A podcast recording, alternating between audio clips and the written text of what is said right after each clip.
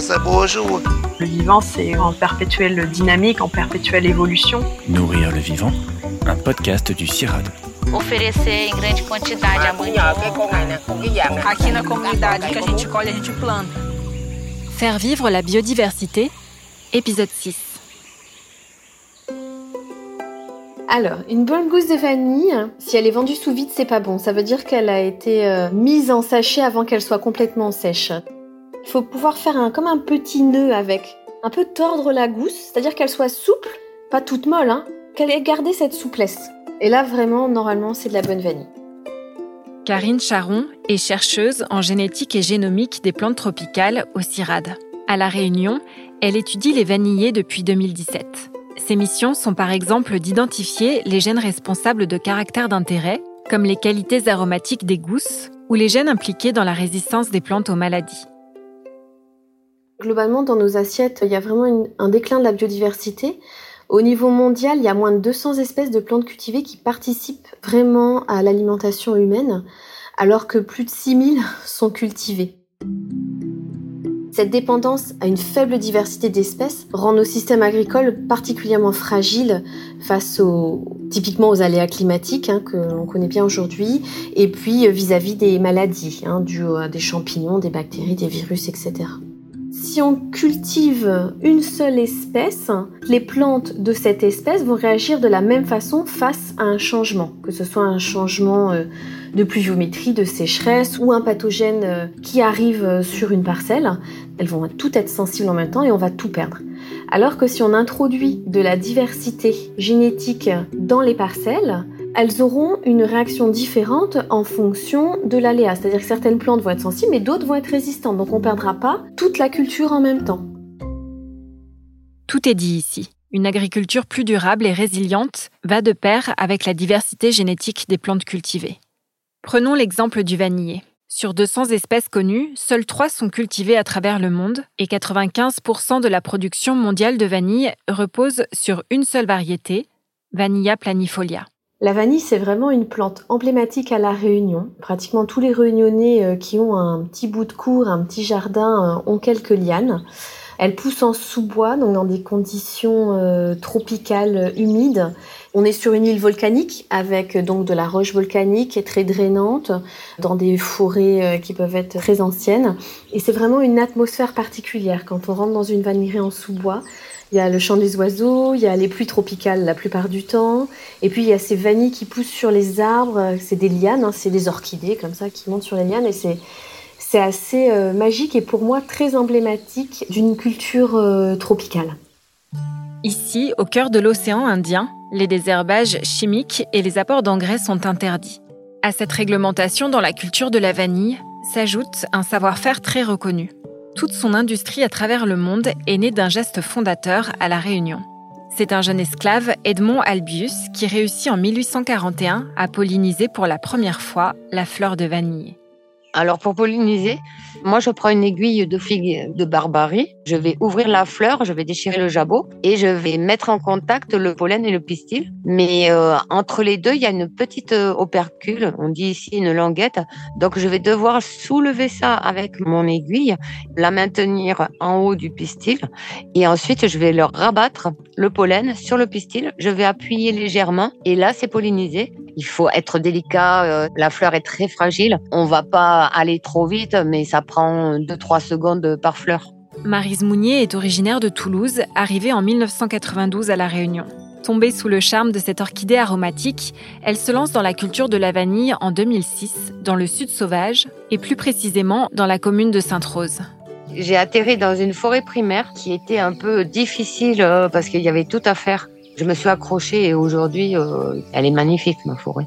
Il y a beaucoup de mousses, de fougères, euh, d'arbres endémiques, de plantes médicinales. Il y a aussi pas mal de pestes végétales. Il y a beaucoup d'oiseaux.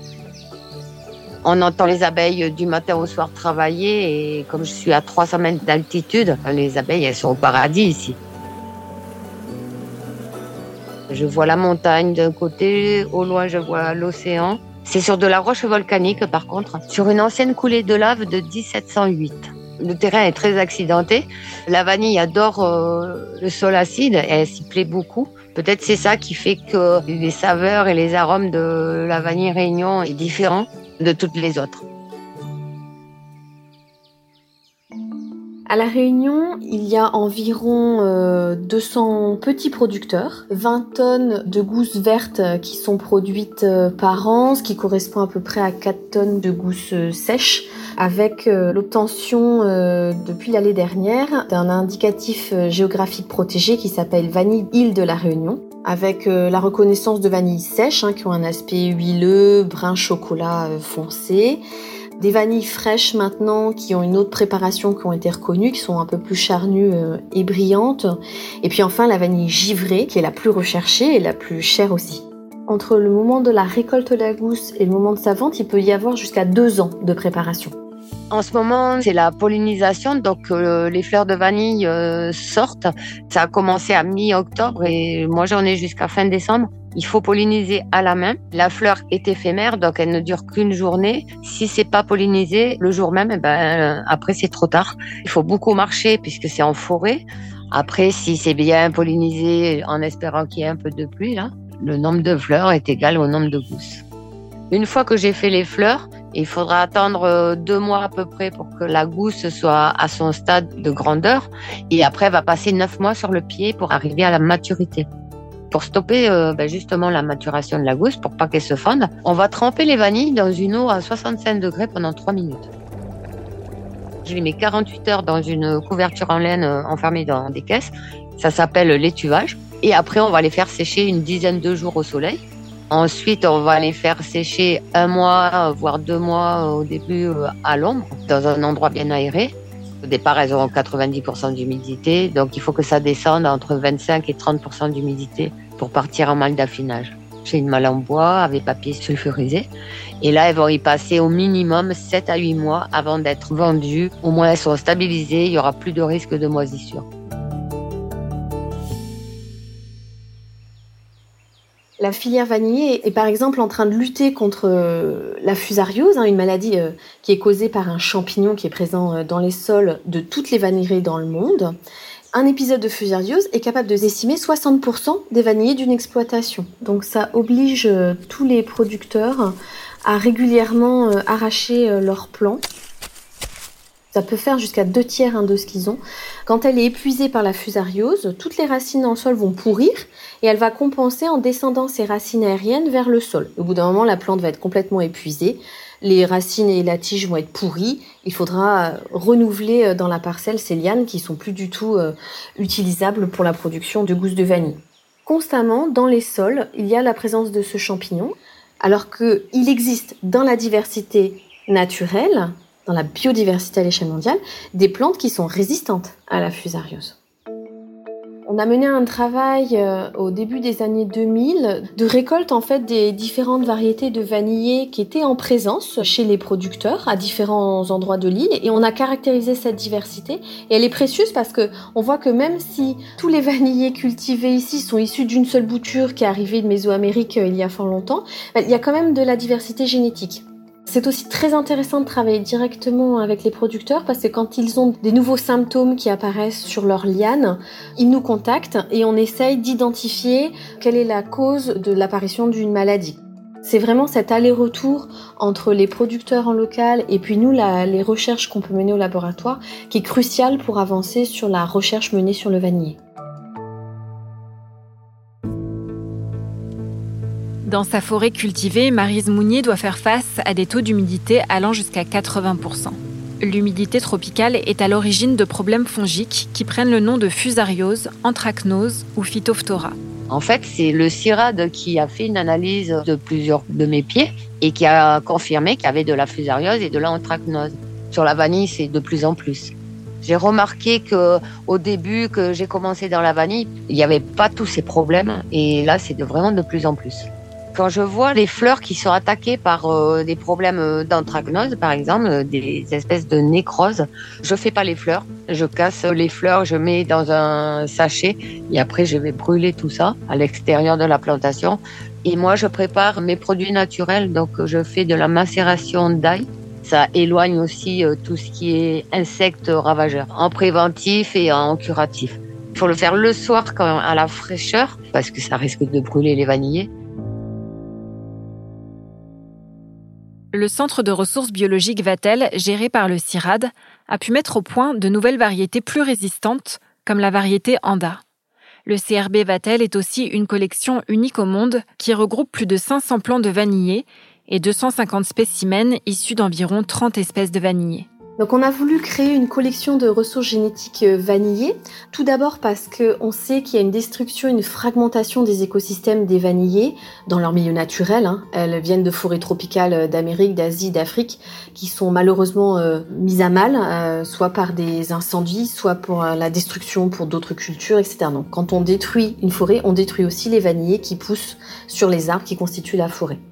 Donc comme il y a une mise en péril de la conservation de ces ressources dans leur milieu naturel, on a voulu établir une collection euh, ex situ, en dehors de leur milieu naturel, pour préserver durablement la diversité génétique précieuse de tous ces vanillés qui sont présents dans leur zone euh, endémique.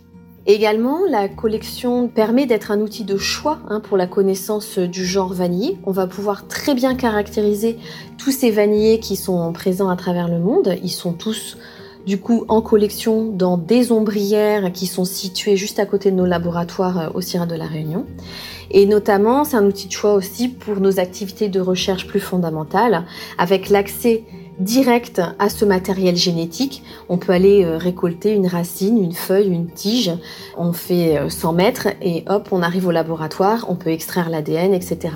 Donc c'est vraiment aussi un double aspect de la création d'une collection de ressources génétiques en proposant aux producteurs des variétés améliorées via des croisements. Cette démarche est clé pour la diversité et donc la bonne santé des systèmes agricoles. Souvent on nous pose la question, ce n'est pas des organismes génétiquement modifiés que l'on produit. On ne va pas interagir sur le génome, faire une petite mutation artificielle. Euh, non, c'est pas notre objectif. Une fleur, si par chance il y a une autre fleur en même temps sur une autre espèce, ben, on essaye de croiser et on voit ce que ça donne dans la descendance. Dans le cadre du Centre de ressources biologiques Vatel, on a trois missions. Acquérir le matériel pour qu'il soit bien préservé, le conserver ensuite, hein, ce qui n'est pas forcément évident. Euh, suivant euh, l'origine des vanillés, il faut adapter les, les méthodes de culture.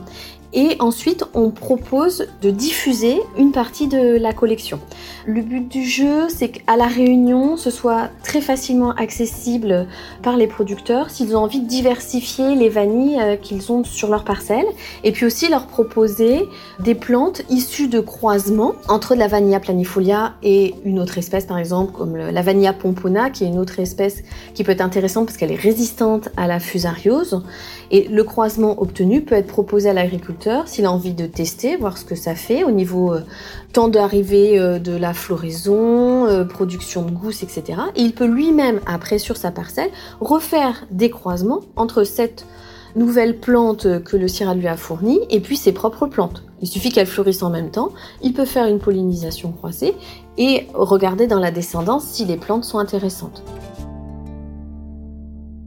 J'avais une grosse envie d'avoir plein de variétés de vanille. On a fait pendant quatre ans un partenariat avec des expérimentales et des variétales. Au bout des trois ans, quand il y a eu des fleurs, ils venaient contrôler, mesurer. Après, il y a eu pas mal d'espèces euh, expérimentales qui n'ont pas tenu en pleine forêt.